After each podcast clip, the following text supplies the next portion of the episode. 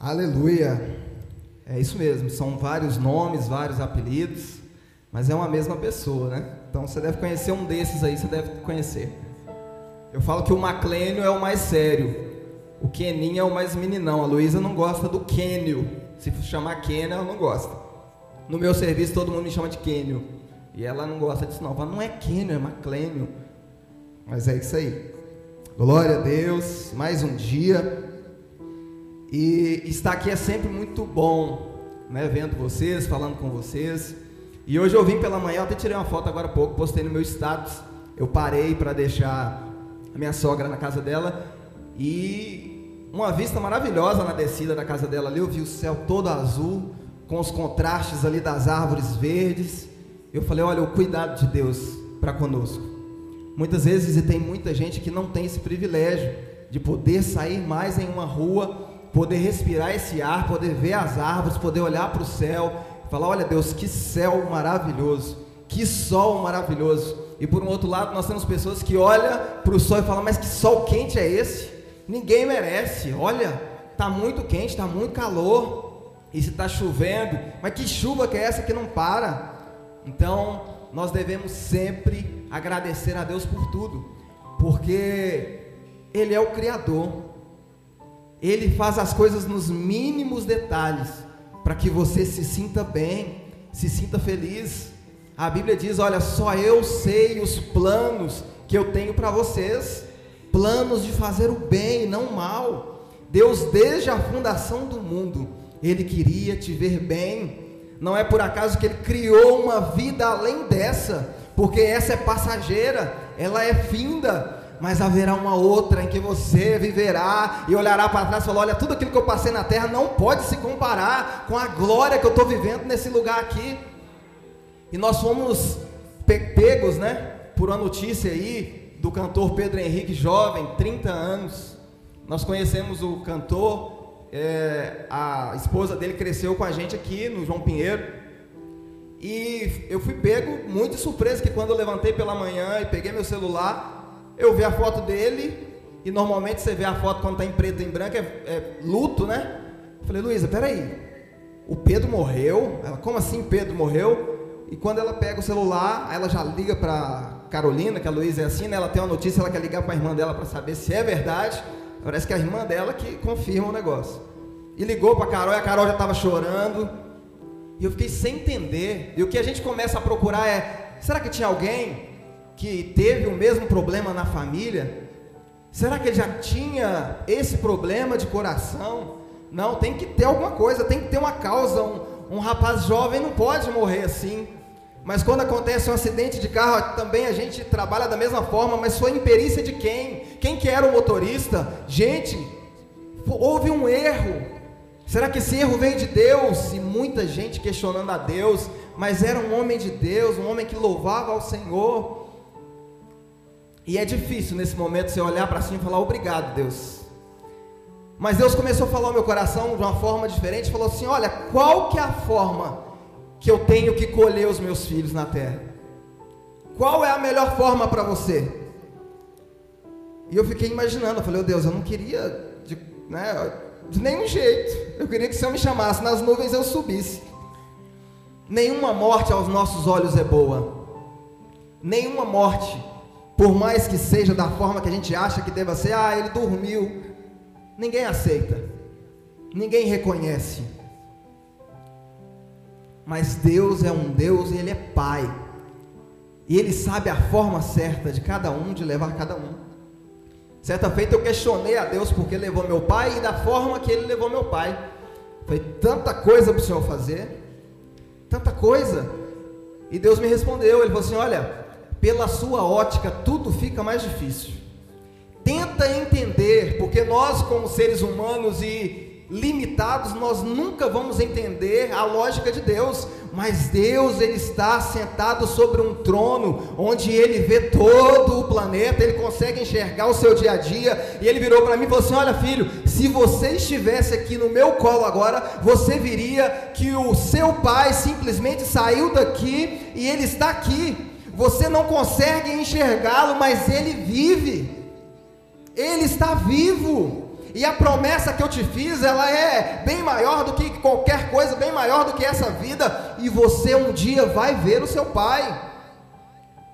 Em 1 Coríntios, eu não me lembro o versículo, vai falar que, olha, se nós cremos em um Deus somente para esse momento, para esse momento que estamos vivendo, nós somos hipócritas, porque se nós cremos que Jesus ressuscitou no terceiro dia, nós também devemos crer que nós seremos ressurretos com Ele. E a Bíblia diz que em um abrir e fechar de olhos, um piscar, pisca aí rapidinho, mais rápido, vamos ver quem piscou mais rápido. A irmã ganhou ali, ó. Muito rápido. Nós seremos transformados iremos encontrar com Ele nas nuvens. Essa é a esperança que arde e deve arder no seu coração. E quando acontece uma notícia, quando nós ouvimos a notícia dessa, nós começamos a pensar em nós. E eu comecei a pensar em mim. Eu falei, meu Deus, Mateus, João, muito pequeno, a Luísa, e como é que vai ser, pai? Se acontecer isso comigo? Ele falou, filho, calma. No momento certo eu preparo tudo. Não é você que cuida, não é você que dá o suporte, é eu que te ajudo a fazer isso, é eu quem cuido o tempo todo. Você é o meu representante aí na terra. Vai chegar um tempo que o seu tempo vai se findar, mas eu continuo sendo fiel na vida daqueles que eu chamei.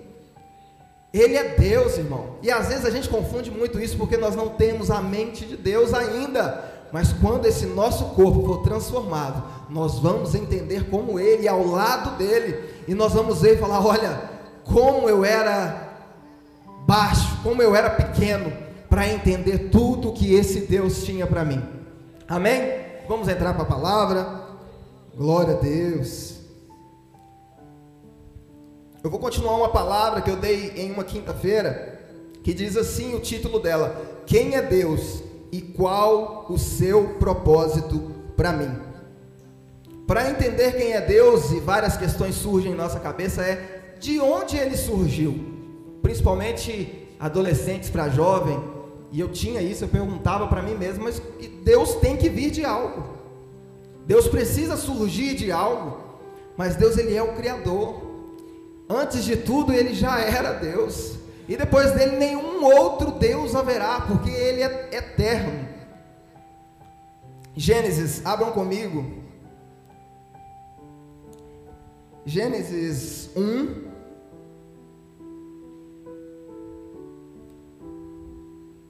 Aleluia.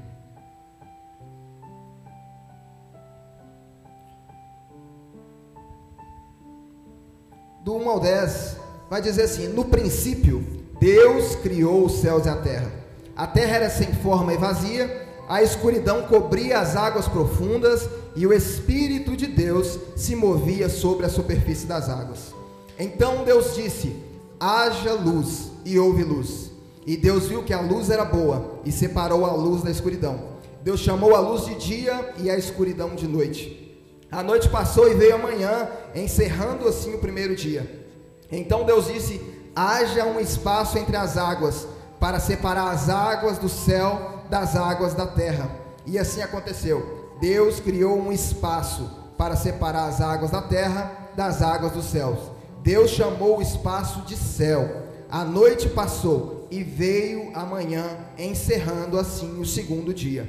Então Deus disse: Juntem-se as águas que estão debaixo do céu em um só lugar, para que apareça uma parte seca e assim aconteceu. Deus chamou a terra seca de terra e as águas de mares. E Deus viu que isso era bom. Então Deus disse: Produz a terra vegetação, toda espécie de plantas com sementes e árvores que dão frutos com sementes. Somente até aqui. Gênesis 1 nós vamos ver toda a criação. E eu vejo uma preocupação de Deus quando o Espírito de Deus que estava presente ali, porque a trindade inteira estava nesse momento, havia o Pai, havia a palavra que é Jesus, e havia o Espírito de Deus, e o Espírito de Deus plarava sobre a face das águas. E Deus Pai agora ele ajunta em um, um espaço água e em outro espaço terra seca. E eu acho lindo o cuidado de Deus, Porque posteriormente nós vamos ver que Deus cria um homem para habitar sobre a parte seca. Deus não poderia criar o homem antes, porque esse homem viveria como um peixe. Ele agora cria uma porção seca. E ele começa a criar na porção seca árvores frutíferas. Porque ele se preocupava com o que esse homem vai se alimentar, com o que ele vai se alegrar, onde ele vai correr e brincar.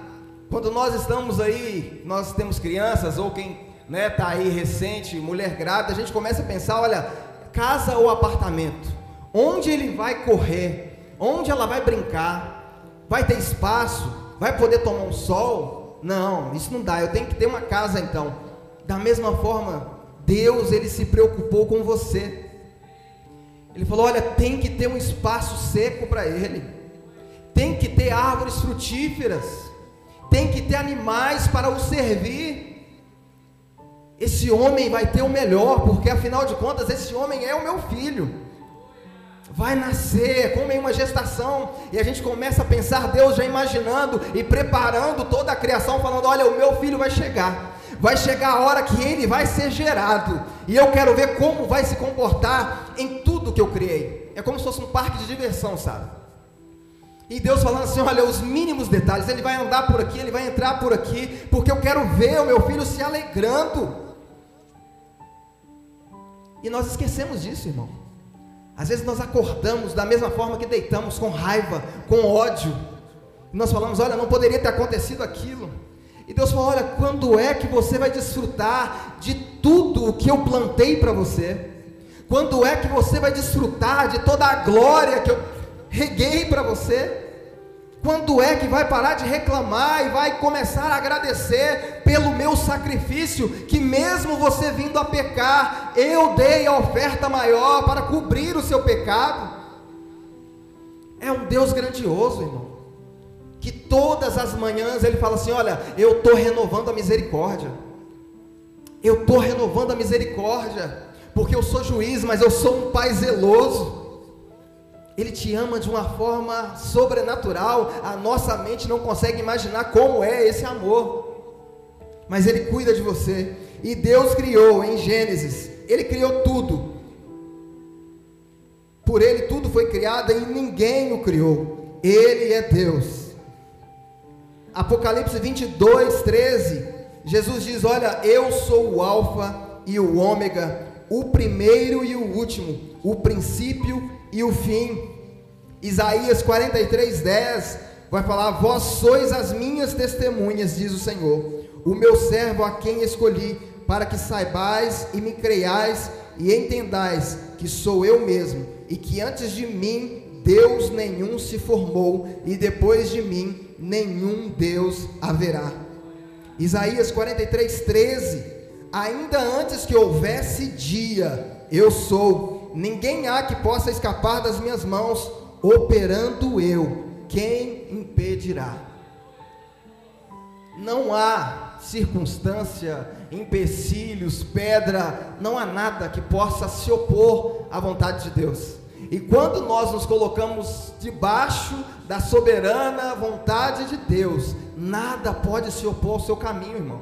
Nada vai parar o seu caminho, porque os sonhos de Deus para você vai acontecer. Por mais que esteja difícil, por mais que você olhe para desde janeiro, né, desse ano, você fala, olha, só dificuldade. Olha, talvez não tenha tido um mês bom, mas o Senhor está falando, olha, eu faço nova todas as coisas.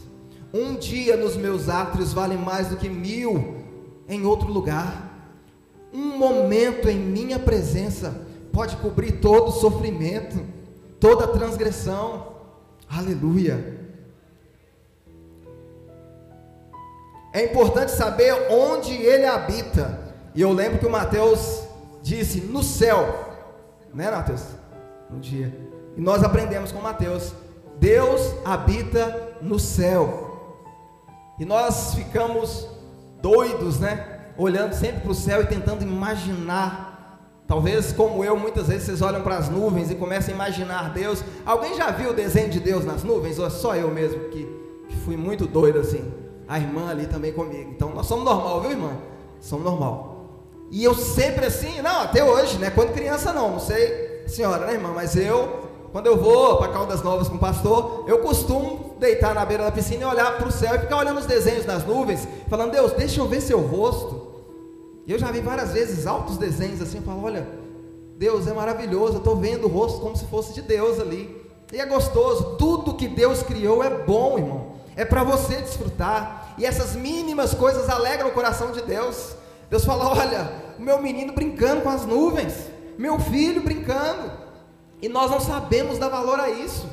Quem sabe você saiu de casa hoje, você não conseguiu agradecer a Deus por nada. Mas esse é o momento aí de você com Deus, no seu coração, de falar: olha, Deus, me perdoa. Porque só de estar respirando aqui, já é uma dádiva grandiosa. Só de poder estar imaginando que eu vou almoçar hoje na casa dos meus pais, já é uma dádiva do Senhor.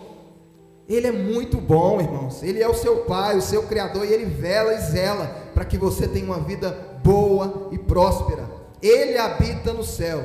Isaías 40, os irmãos podem abrir, 40, verso 22 ao 23.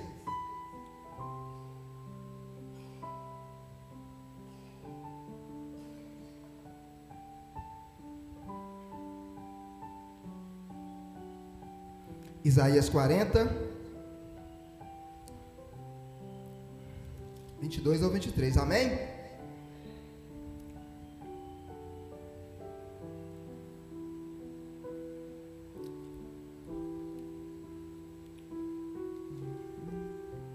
Aleluia. Diz assim: Deus se assenta acima do círculo da terra para ele, as pessoas lá embaixo parecem gafanhotos. Estende os céus como uma cortina e faz com eles sua tenda. Julga os poderosos do mundo e reduz todos eles a nada. Somente até aqui. Então Deus está acima do globo da terra. Nós vamos entrar aqui agora, 2 Coríntios, quem puder abrir, 12, do 1 ao 5 nós vamos falar um pouco sobre esse céu, aonde Deus está assentado em seu sublime trono. Ninguém o tira de lá. Certa feita, um anjo se levantou contra ele e com mais anjos disse: Olha, nós tomaremos o teu trono, e acima do, do teu eu levantarei o meu. Eu serei exaltado também, assim como o Senhor é. Ele, a minha glória eu não dou a ninguém. A glória de Deus ela não pode ser dividida com ninguém, irmão. E eu vejo nesse mesmo versículo um anjo que até então não havia sido criado.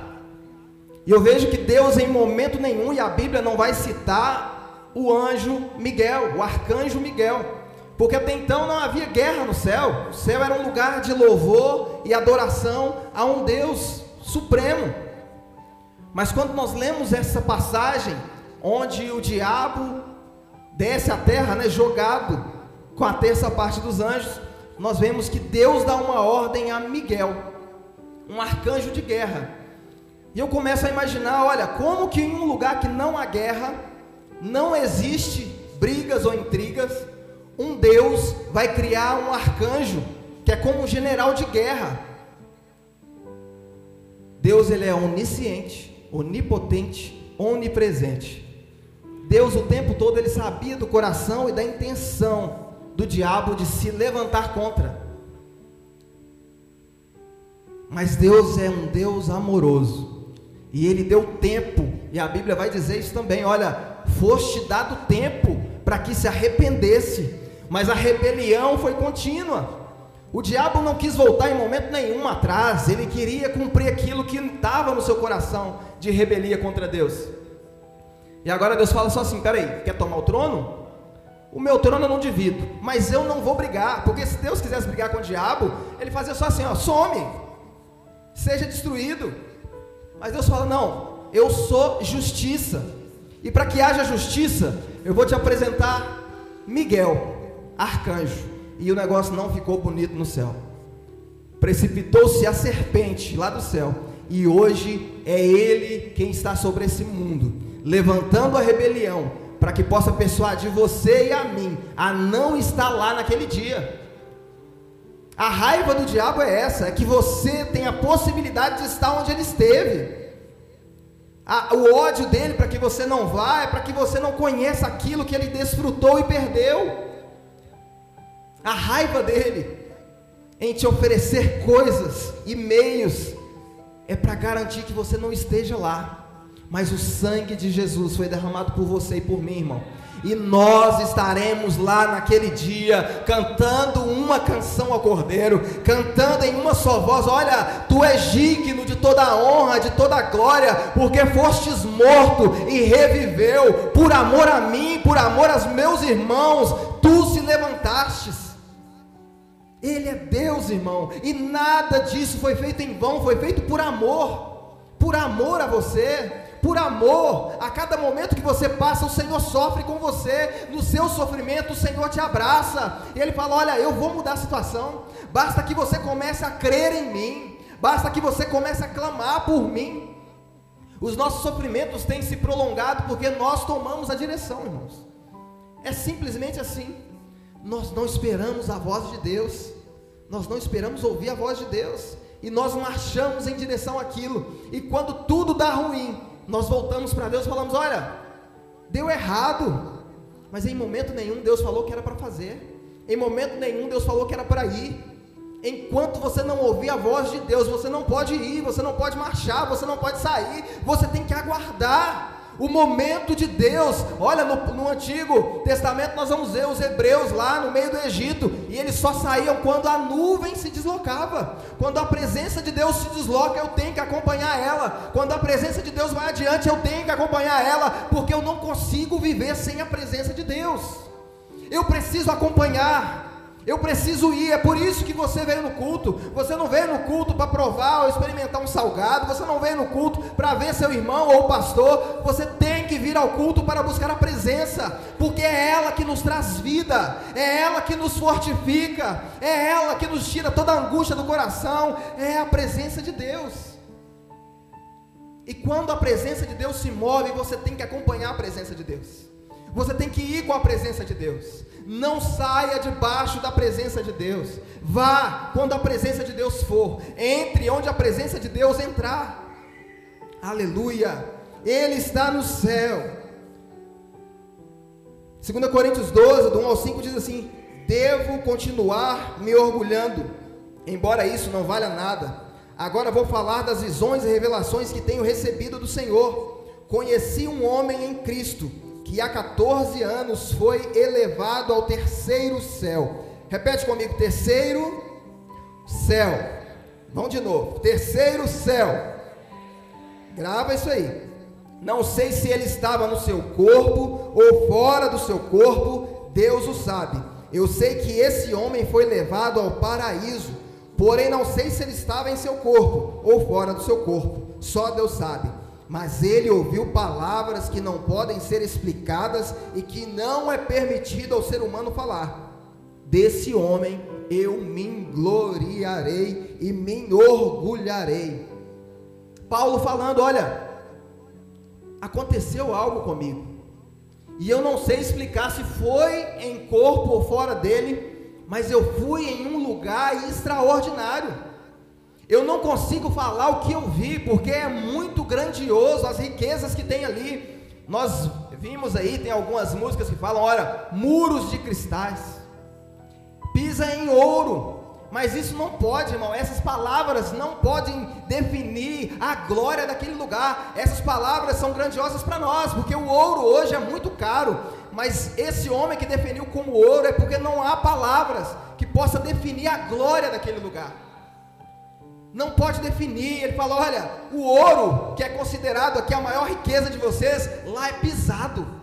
Porque a glória do ouro lá não reflete em nada. A glória daquele que criou aquele lugar é bem maior. E eu só conseguia olhar para ele e enxergar e falar: olha, eu quero mais dele. Eu não quero riqueza terrena. Eu não quero riqueza ou benefícios de homens. Mas eu quero viver para ele. Eu quero viver com ele. Aonde ele ir atrás, eu vou. E Paulo conta isso, irmãos. E eu tive uma experiência dessas aqui. Eu falei assim: olha, como foi bom. Eu estava meio que perdido. E a gente tem esses negócios, né? de estar na igreja firme ali e de repente vem umas coisas na sua cabeça, não sei se é seta ou se simplesmente a sua cabeça fraca. Eu comecei a falar, ah, esse negócio de ir no culto todo dia, já tem tempo, viu, irmãos? Não foi agora recente não, viu? Já me converti. E eu falei, todo dia, ah, um, um dia só por semana tá bom demais, sem compromisso nenhum em fazer nada, em participar de nada, só para ouvir a palavra, é gostoso, né? É gostoso. Mas tem que se envolver, irmão. E eu assim, eu comecei a fazer isso, pastor. Eu comecei para a igreja e simplesmente ouvir a palavra e ir embora. Saía rapidinho para ninguém me cobrar nada. Ninguém vai falar nada comigo. E próximo domingo eu venho à noite de novo e eu saio rapidinho. E acabou, não vou me envolver, não tem nada, não vou sofrer. E a palavra vai me alimentando. E certo dia eu dormi, dormindo entrou alguém dentro de casa, e eu não sei, assim como Paulo, se eu em meu corpo ou fora dele, eu vi essa pessoa entrar e ela tinha uma roupa diferenciada, algo bonito, e esse homem era bonito, e eu olhei para ele assim, ele, o rosto dele era liso, sabe? As mulheres aí se preocupam em passar os cremes para ficar aquele rosto. Esses dias eu falei com a Luísa, falei, olha, você está usando uma coisa na pele, está ficando top, sua pele está bonita, mas a pele daquele moço era diferente. E eu via. E eu falei, isso não é normal. E ele entrou e falou assim: vamos. Eu falei, mas vamos para onde? Você sabe, só me segue. E eu comecei a seguir ele. Eu falei, mas o que está acontecendo? Ele falou, você sabe até o que está acontecendo. Eu falei, não sei, mas segui. E eu cheguei em um lugar onde havia só luz, luz, luz. Não dá para explicar e eu vi alguém sentado assim, sabe quando você olha para o sol, que você consegue ver o círculo do sol, mas a força do sol te cega, que tem que tirar as vistas, não dá. E eu via no fundo como um ser sentado. E eu comecei a entender que aquilo era 100% espiritual. E ele não falou nada, não me dirigiu palavras, e eu olhei para aquele homem que me levou e eu falei assim: aqui, por que, que eu estou aqui? Falou: olha, o coração dele tem se entristecido com você porque foi te dado tempo e anos se passaram, e nada do que ele planejou para você tem se cumprido, porque você tem fugido do chamado, e o coração dele tem se entristecido. E eu comecei a olhar para aquela luz e o meu coração começou a chorar, a prantear, porque eu entendi que aquele era o meu pai, o meu criador, chorando, falando: Olha, eu te enviei para uma missão. Eu te enviei para com palavras salvar pessoas, para mudar situações, e você não tem feito nada. Você se sente feliz simplesmente de entrar em uma igreja e sair dela e falar: Olha, fui alimentado. Mas o alimento que eu te dei para transmitir, a água que eu coloquei no seu interior para jorrar para muitos, não tem jorrado. Como fonte estéreo, você tem vivido. E quando eu dei por mim, eu estava na minha cama, eu acordei e falei: Deus, me perdoa, me dá mais um pouco de tempo, para que eu possa fazer algo, para que eu possa orgulhar. Nós o tempo todo nós queremos orgulhar nossos pais, nós queremos ter um bom emprego, nós queremos fazer uma faculdade para que o nosso pai fale: olha, que menino. Da mesma forma é com Deus, irmão. Dê orgulho ao seu pai, dê orgulho ao seu Deus. Quando você vê uma pessoa triste lá, ó, chorando, abrace ela, leve uma palavra de consolação, leve uma palavra de transformação, porque o seu pai conta com você. Você não é uma figueira estéreo, precisa jorrar a vida, precisa jorrar, precisa dar frutos. E onde está o seu fruto? Deus habita no céu e nós repetimos aqui que Ele está no terceiro céu. Primeiro céu nós classificamos como céu atmosférico. É esse céu que eu falei do início. É você sair aqui fora e olhar para cima, ver as nuvens ali, aquele azul lindo. Esse é o céu atmosférico. Você chega na praia, você olha para a água e você vê o reflexo desse céu na água azul. E seu coração se alegra e fala: Olha, férias, bem-vindo, férias. É aqui que eu quero ficar. É aqui que eu quero viver. Mas passa rápido 15 dias só você de volta no seu trabalho, esquecendo daquilo tudo. Mas Deus ele te dá os momentos, sabe? Mesmo indo para o trabalho, mesmo em dias difíceis, de você olhar e contemplar as maravilhas dele nesse céu, aonde você consegue enxergar. Esse é o céu atmosférico. Salmo 103, 11 vai falar desse céu. Diz assim: Pois assim como o céu está elevado acima da terra, assim é grande a sua misericórdia para os que, para os que o temem. Segundo o céu, nós vamos falar sobre o céu cósmico. É aquele que podemos chamar de universo, pois está além da atmosfera terrestre, não podendo ser visto pelos olhos humanos, mas somente por meio de aparelhos muito especiais como telescópios você consegue ter acesso a esse céu. Os cientistas conseguem ter acesso a esse céu. As constelações, as estrelas, os cometas, os planetas. Você consegue olhar. E foi Deus que criou também. Para que você possa contemplar as maravilhas e o infinito de Deus. Hoje mesmo, não sei se foi hoje ou ontem, o Mateus me perguntou: como que a lua pode ficar suspensa e ela não cai? Não é isso, Mateus? Foi, foi ontem, né? gente estava no lote, ele olhou para a lua e ele falou isso comigo. Eu falei, é Deus. Lá você consegue, lá não tem gravidade, lá até você flutua. Aí ele falou, então eu quero ir na lua. Eu falei, meu Deus do céu. Eu falei, não, quem sabe, no futuro, né? Eu consigo mandar você para a lua. Né? Quem sabe nós vamos, né, irmãos? Visitar a lua. O futuro está aí. Glória a Deus, mas você consegue ter acesso. Os livros, tem fotos, Dizem que o homem foi à lua e tem a foto de um homem lá pisando. Se é verdade, se não é, aí é problema do homem, se foi ou não foi. Mas eu quero colocar no seu coração que tudo foi criado por Ele, e sem Ele nada do que você vê poderia ter sido criado. Ele é poderoso, irmão, nada pode escapar das mãos do nosso Deus. Ele caprichou no lugar para que você vivesse. Hebreus 1:10 vai falar assim: E tu, Senhor, no princípio fundaste a terra, e os seus céus são as obras de tuas mãos. Nessa passagem fala-se sobre céus, é um elemento a mais na obra da criação de Deus. No Salmo 33, 6, também constatamos uma referência a esse céu. Pela palavra do Senhor foram feitos os céus e todo o exército deles, pelo Espírito da sua boca. Esse é o segundo céu. Agora há um terceiro céu. O céu como morada de Deus. É o céu que está situado além da terra e do universo. Não podem ser vistos pelos olhos humanos, nem por um telescópio. O apóstolo Paulo fez referência a esse céu chamando-o de terceiro céu e paraíso, em 2 Coríntios 12, do versículo 2 ao 4. Salomão, uma referência grandiosa de Deus, o chama de céu dos céus. Em 1 Reis 8, 27, Jesus, em sua missão aqui na terra, também fez alusão a esse céu. Abram aí, 1 Reis. Não, não, 1 Reis não, gente, desculpa. Mateus 10, 32, 3.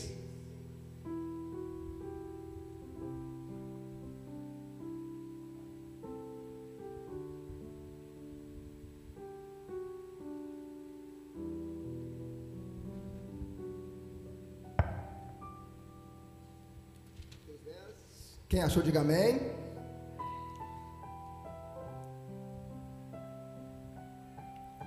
Trinta e dois e trinta e três. Quem me reconhecer em público aqui na terra, eu o reconhecerei diante do meu Pai que está no céu. Mas quem me negar aqui na terra, eu também o negarei diante de meu Pai que está no céu. Esse é o céu onde Deus está e é o céu aonde está preparado para mim e para você passar um tempo com esse Deus. Eu falo um tempo porque haverá uma cidade aonde você vai viver, porque o Senhor e a Bíblia vai dizer, né, que eu vi dos céus descer um novo céu e uma nova terra, porque as outras coisas são passadas. O Senhor tem algo grandioso, irmãos. E por que nós temos trocado isso? Pelo que você tem trocado tudo isso que o Senhor tem planejado por você? A eternidade. Pelo que você tem trocado? Por momentos? Por palavras? E essa semana, o Espírito de Deus, eu falei uma palavra com alguém lá no serviço, o Espírito de Deus me chamou a atenção. E é lindo quando o Espírito de Deus te chama a atenção, quando ninguém precisa chegar para você e falar assim: olha, você errou. Você errou. E eu lá tranquilo, com toda a minha razão, com toda a minha certeza. e lá no meu íntimo falou assim: Olha, você foi chamado para gerar vida. E aquela palavra que você falou ali atrás, gerou vida ou gerou morte? Você acha que você não deve voltar atrás lá e falar: Olha, como homem eu pequei, eu errei, eu não deveria ter falado assim. E às vezes nós falamos, irmãos, nós estamos aqui, nós somos crentes, né? Vestimos como crentes, falamos como crentes, mas lá fora, que é o momento de nós falarmos como crentes, vestirmos como crentes, nós somos totalmente diferentes. E o povo está sendo destruído. O povo está sendo destruído.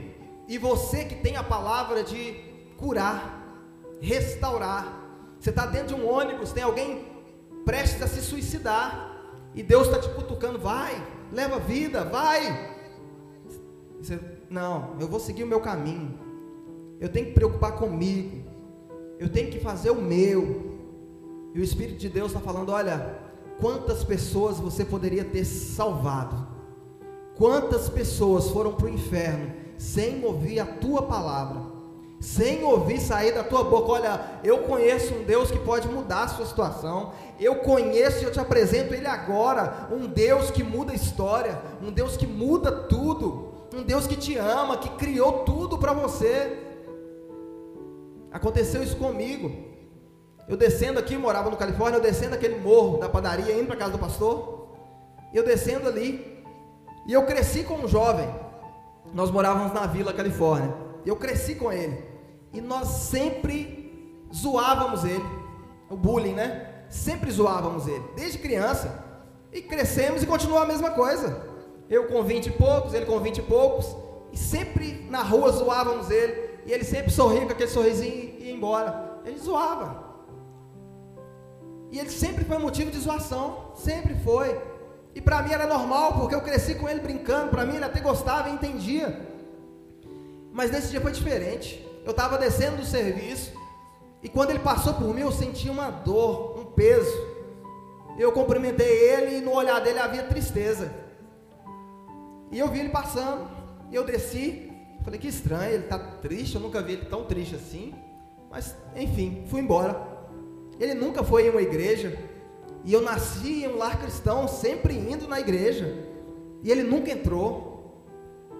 E eu cheguei em casa e essa dor, sabe? Essa dor no meu coração, eu falei, olha, a próxima vez que eu encontrar com ele, eu vou chamar ele para ir na igreja. Falar, olha, você é meu amigo há tanto tempo, nós crescemos juntos, crescemos na escola. Você nunca foi na minha igreja? Vamos na minha igreja. Pensei isso, falei, Deus, eu vou fazer um convite para ele. Mas no outro dia, irmãos, voltando do serviço, eu encontrei com outro amigo, ele falou, olha, você sabe o que aconteceu com aquele amigo nosso? Eu falei, não, ele morreu. Morreu hoje. Tomou tiro lá na vila e ele veio a falecer.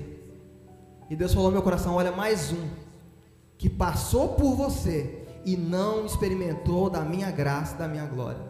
Eu poderia ter salvado ele.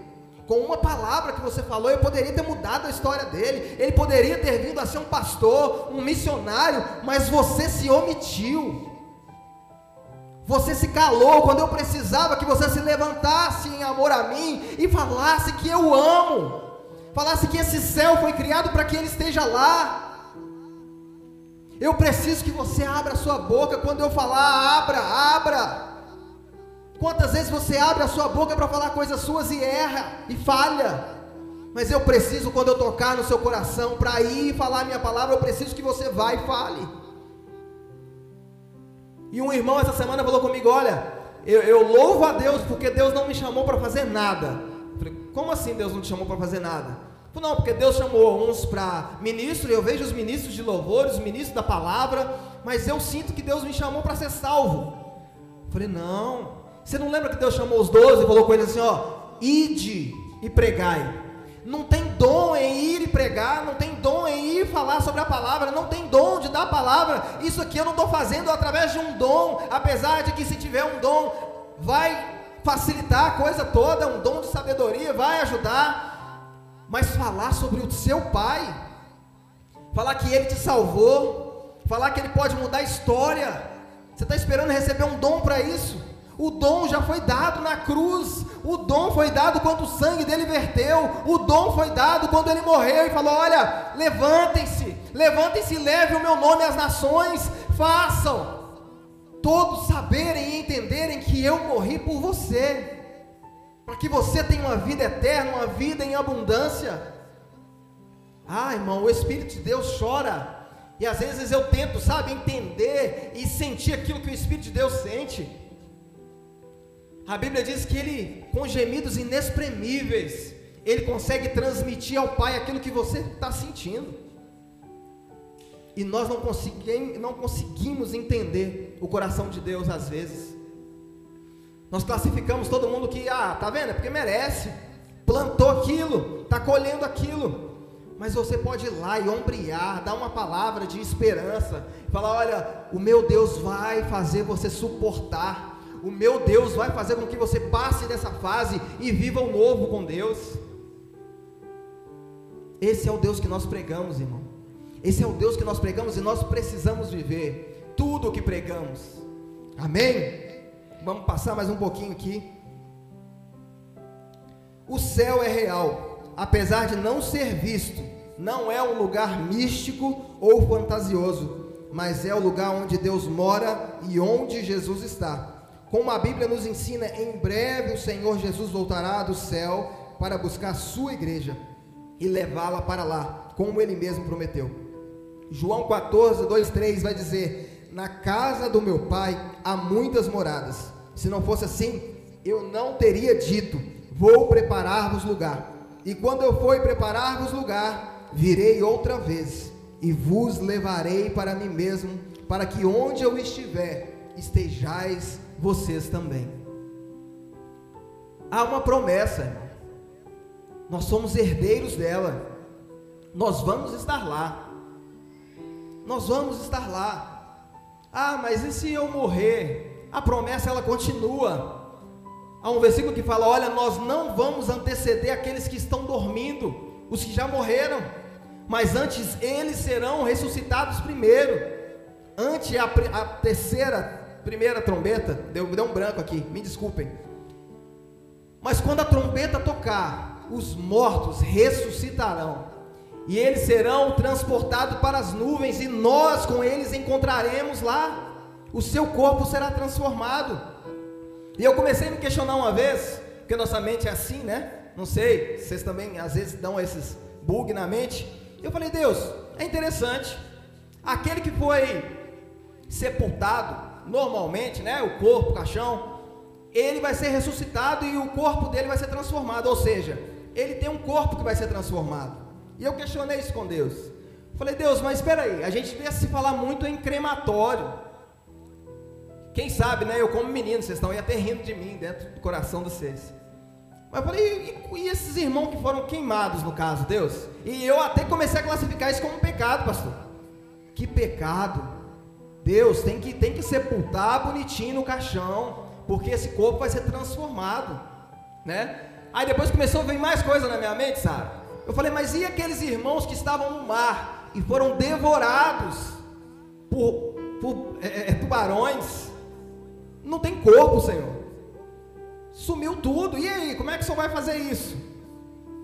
Mas há um versículo, se vocês acharem aí, a Sara é boa para achar os versículos, fala assim: ó, o mar dará conta dos seus mortos, o fogo terá que dar conta dos seus mortos, que mortos foram por ele, mas todos hão de comparecer diante do Senhor. Aí eu comecei a imaginar o tubarão cuspindo de volta aquele corpo, porque o Senhor falou: Olha, é hora dos meus filhos virem se encontrar comigo. Não tem desculpa. Os corpos desses homens vão, ser ser, vão ter que ser transformados a encontrar com o Senhor. Não há nada para impedir isso, não. O mar dará conta dos seus mortos, o fogo terá que dar conta dos seus mortos porque ninguém escapará daquele dia. Ninguém. Ninguém escapará de estar diante do Senhor Jesus e reconhecer que Ele é o Deus, que Ele é o Senhor dos Senhores, o nosso Rei. Aplauda o nome do Senhor. Aleluia.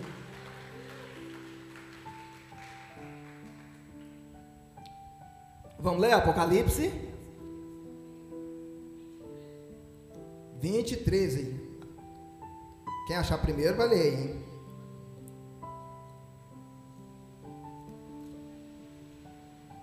Apocalipse. Achou aí, pastor? Achou? Leia aí para nós então. Pode ler aqui, ó, em voz alta. É isso mesmo? A minha versão fala assim: o mar entregou seus mortos e a morte e o mundo dos mortos também entregaram seus mortos, e todos foram julgados de acordo com seus atos. Amém. O mar entregou seus mortos. Não tem desculpa não. Ah, mas é porque ele morreu e o corpo dele ficou lá no fundo do mar. Né? O Titanic, os mortos do Titanic, nesse grande dia, irmão, terão que dar conta de todos aqueles corpos.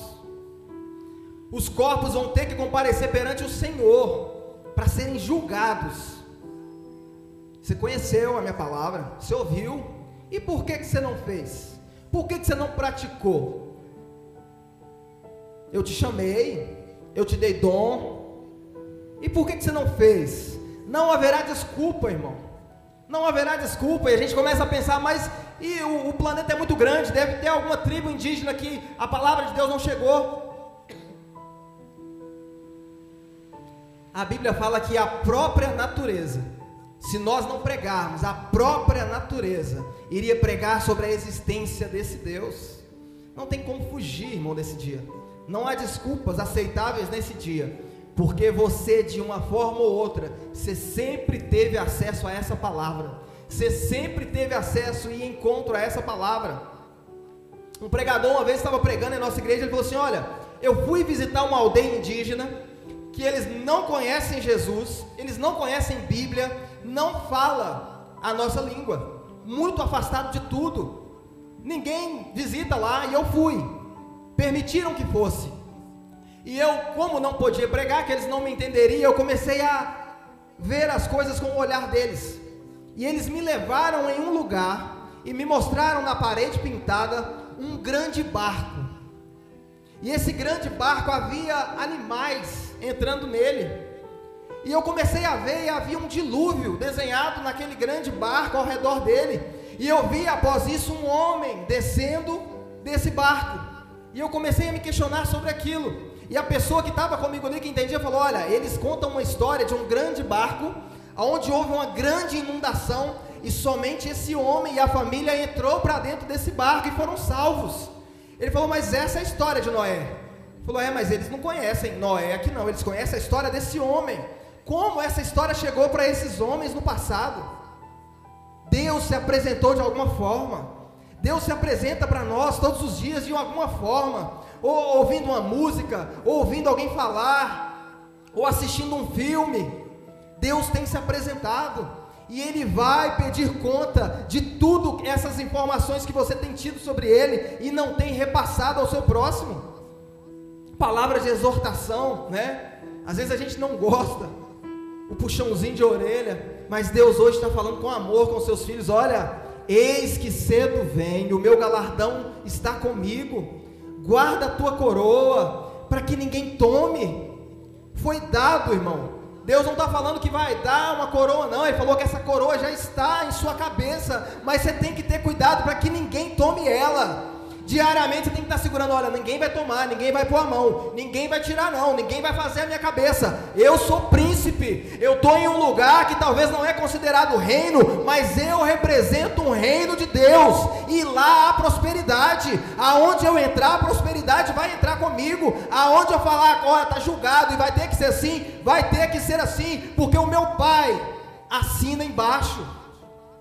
Ele me enviou. Vocês foram chamados para isso, irmão. Não fica chorando por um canto, reclamando da situação, não. Levanta a cabeça. Fala, olha, maior é o que está comigo do que o que está com o mundo, maior é o que está em mim do que o que está nessa situação ruim, e eu sei que eu vou dar a volta por cima, o nome do Senhor vai ser glorificado, eu vou ver essa situação transformada, porque eu creio em um Deus de milagres. Aleluia! Já estamos caminhando para o final.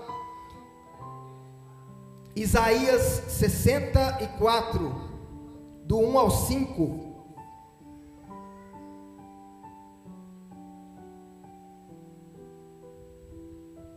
Vai dizer assim: Como gostaríamos que tu rasgasse os céus e descesse, fazendo as montanhas tremerem diante de ti. Elas seriam como a água que ferve em cima de um fogo forte. Os teus inimigos reconheceriam a tua fama e tremeriam de medo diante de ti.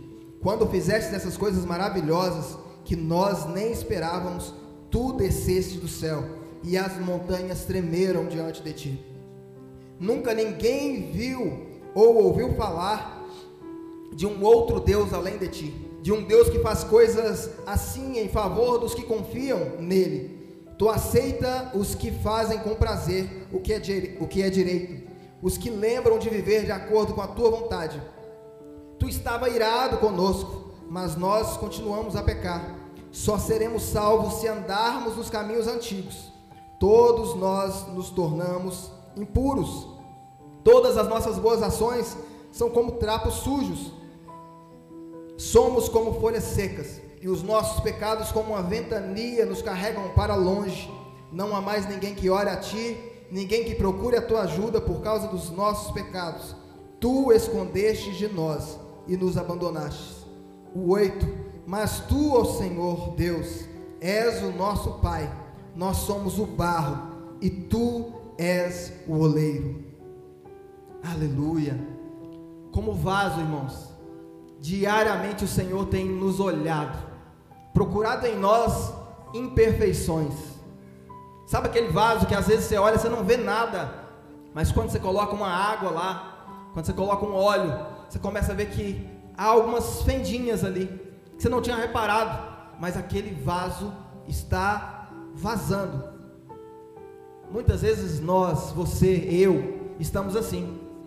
Você olha de longe, está muito bonito, está bacana, parece que segue firme, mas o Espírito de Deus hoje aqui está fazendo vistorias aí em cada vaso e vendo aonde há rachaduras, aonde há trincas, por onde o óleo, a unção tem se esvaído. E o Espírito de Deus está falando: olha, se necessário for, eu refaço, eu levo, eu conserto, mas retenha a glória do Senhor dentro de você. Não deixe que essa glória parta, não deixe que, não deixe que esse óleo, a unção de Deus, vá embora mas seja transbordado. O óleo para sair de você tem que sair pela tampa, transbordando e não entre as fendas. Fendas não pode haver. O Senhor está falando: olha, eu hoje entro na sua estrutura. Eu tiro tudo aquilo que se abriu, toda a fenda, tudo aquilo que trouxe tristeza ao seu coração e tem que ser afastado de Deus. Ele te criou, irmão, e Ele tem um lugar bom para você. Ele tem uma vida eterna para que você possa usufruir. Mas você precisa, e tem um versículo, toda vez que eu estou aqui, vocês devem saber de Có, né? Na Bíblia fala assim: examine, pois o homem Examine, pois, o homem a si mesmo. Nós falamos no dia da ceia, né? E aí nós vamos ver se há algo em nós que não possibilita de entrarmos em comunhão, nós não vamos tomar parte daquilo. Mas esse autoexame nós temos que fazer diariamente. Levantar pela manhã e fazer o autoexame e ver, olha, tem algo em mim que entristece o coração de Deus? Tem algo em mim que está entristecendo o Espírito de Deus? O Espírito de Deus tem me acompanhado mesmo?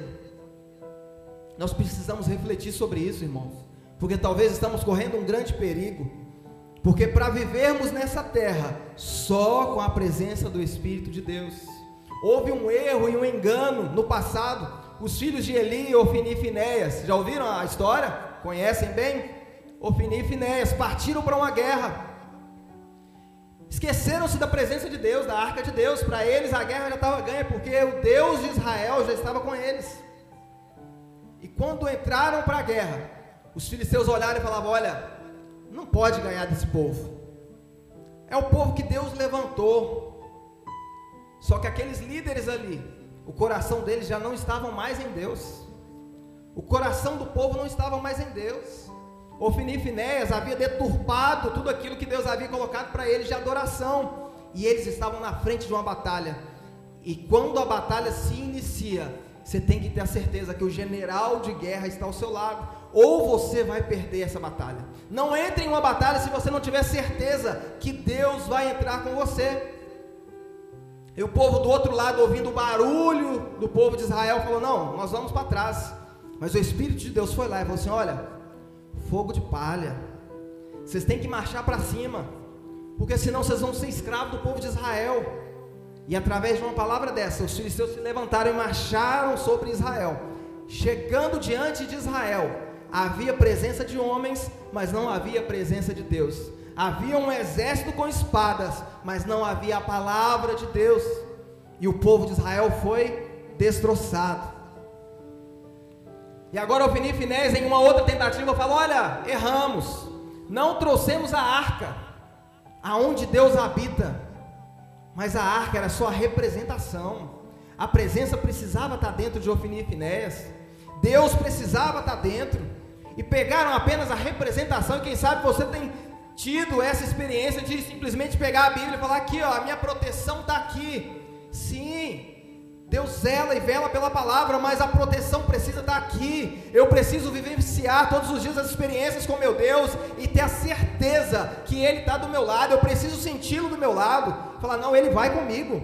Independente se eu vou ter a Bíblia no momento ou não, eu terei o meu Deus na batalha comigo. E quando a arca chega, aquele povo se alegra e fala: Olha, perdemos a primeira batalha, porque a arca não estava aqui. Mas a arca chegou e nós vamos vencer. E quando eles vão na segunda tentativa para cima dos filisteus, a arca é tomada. Israel tem um desfalque enorme em seu exército. E um apenas Israel corre e diz: Olha, perderam-se a batalha contra os filisteus. E eu voltei para dizer para vocês: tomada foi a arca. O pai de Ofni e Finéias, Eli, já de idade, ele cai para trás. Eu acho interessante porque Eli não morreu quando o homem chega e fala assim: o exército perdeu a batalha, isso já era para se morrer, perdemos o nosso exército, acabou. Não, Eli não, Eli conhecia o Deus, Eli vivia com Deus, por mais que ele se ausentou, quando ele precisava ser firme com os filhos, ele conhecia o Deus que ele servia. Falou: não, nós podemos perder exército, isso eu vejo o coração dele. Exércitos se perdem e exércitos se levantam, mas a glória de Deus precisa permanecer. Homens descem e homens sobem, mas a presença de Deus precisa ser. Agora, quando fala, olha, tomada foi a presença de Deus, ele morre, ele cai para trás e morre, porque presença foi tomada, não há mais graça, a presença foi tomada, não há mais por que lutar. Se não tem a presença de Deus naquilo, eu não vou lutar por aquilo. E nós temos lutado hoje por coisas em que não há presença de Deus. Nós temos lutado hoje por coisas que Deus falou assim: olha, eu já rejeitei. Não é para você correr atrás mais, não é para você ir, a presença não está lá. E nós temos lutado, e lutado em vão, porque o Senhor está falando: a minha presença não está. E o Senhor está falando hoje: olha, olha as suas prioridades. Você precisa estar onde a presença está. Você precisa andar com a presença. Você precisa ir adiante com a presença de Deus. Eli morreu, Ofni Finés morreu, um grande exército morreu e a presença de Deus foi levada pelos inimigos, irmãos. E eu não vou me estender muito, porque senão nós vamos fazer uma vigília de dia, né, Sara? Eu gosto muito de falar, às vezes eu fico olhando para o pastor, porque ele cortou, né? O pastor falou, corta, aí acabou, né, pastor? Três. Terceiro, né? Qual é o desejo desse Deus para mim? Qual é o desejo dele para você?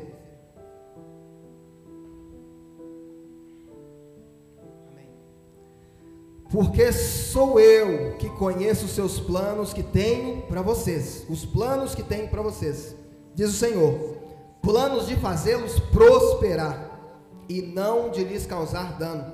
Planos de dar-lhes esperança e um futuro. Então vocês clamarão a mim, virão orar a mim e eu os ouvirei. Vocês me procurarão e me acharão quando me procurarem de todo o vosso coração. 2 Pedro 3 e 9 vai dizer: O Senhor não demora a fazer o que prometeu, como alguns pensam. Pelo contrário, ele tem paciência com vocês porque não quer que nenhum de vocês seja destruído, mas deseja que todos se arrependam de seus pecados. João 14,3 vai dizer: E quando eu for e vos preparar lugar, voltarei e vos receberei para mim mesmo, para que onde eu estiver, vocês também estejam.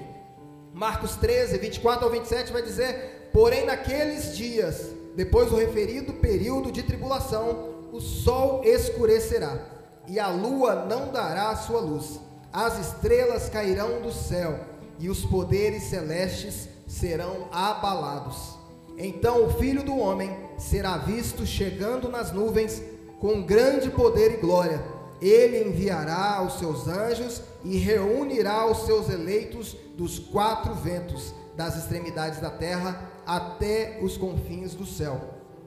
Ele deseja desde a antiguidade que vençamos o pecado e alcancemos os céus. 4. E já estou finalizando. Como posso desfrutar disso? Deuteronômio 30, 11 ao 15. Vai dizer: Porque este mandamento te ordeno neste momento, não é exagerado nem insuportável para ti, tampouco está fora do teu alcance. Ele não está nas regiões celestes, para que possais questionar. Quem subiria nos até o céu para trazê-lo e ministrá-lo ministrá a nós, a fim de que possamos compreender e colocá-lo em prática?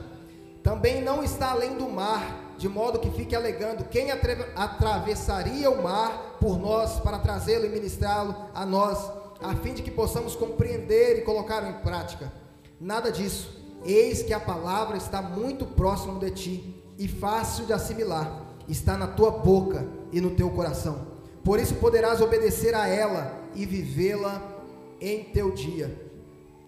O 15 Eis que hoje estou colocando diante de ti a vida e a felicidade perene, ou a morte e destruição.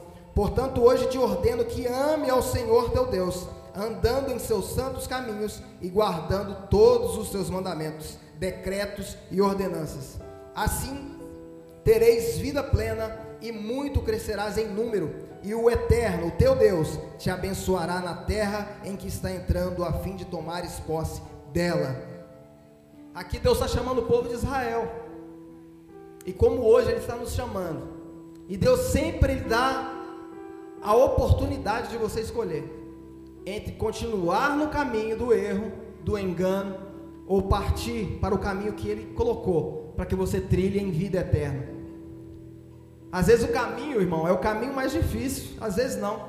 Ele é o caminho estreito. Caminho estreito, não dá para você entrar com tudo que você pensa em levar. Tem muita bagagem que a gente quer levar, né? Quando você vai fazer uma viagem, você enche o carro, às vezes não cabe. Você pensa que colocar em cima. Para o céu é diferente. Para o céu é você. E a bagagem é simplesmente a palavra de Deus. Eu vou com ela. Eu não vou levar nada disso aqui. E o inimigo ele tenta colocar mochilas, pesos, malas, e situações em nós, e isso vai nos sufocando. E a intenção do inimigo é que esses pesos não permita que você chegue até o seu destino. Você começa a falar: "Não, tá pesado demais. Tá pesado demais". Eu quero te dizer que nenhum peso desse foi o Senhor que colocou em você. Porque o jugo dele é suave, o fardo é leve. Você vai andar sempre ó marchando. Você vai andar sempre leve, falando: Olha, eu sei para onde eu estou indo, eu sei aonde eu vou chegar, eu sei onde eu vou alcançar. Ah, mas e aí? E a prosperidade? Ah, se eu for próspero, glória a Deus. Se não chegar a mim, glória a Deus, porque eu sei que o lugar que eu estou indo é próspero, o lugar que eu estou indo é grande, o lugar que eu estou indo não pode ser comparado com isso aqui.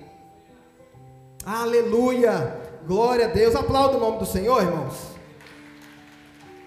Aleluia. Conclusão.